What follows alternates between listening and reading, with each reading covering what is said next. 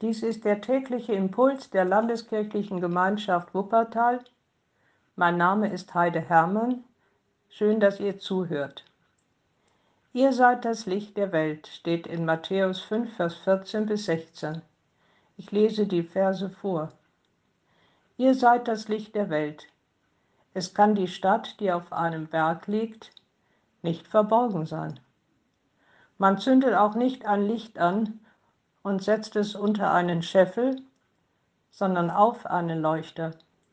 So leuchtet es allen, die im Hause sind. So soll euer Licht leuchten vor den Leuten, dass sie eure guten Werke sehen und euren Vater im Himmel preisen.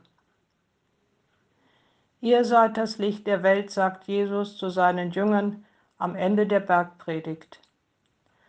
Das ist ein hoher Anspruch an die Jünger, auch an uns Christen.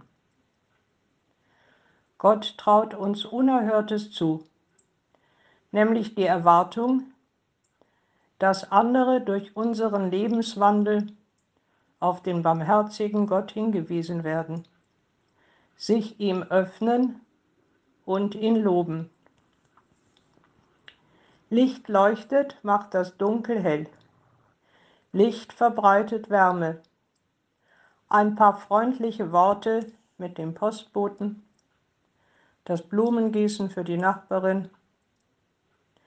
Ich lasse an der Kasse die Frau vor, die nur ein Paket Waschpulver hat. Ein paar ganz banale Beispiele.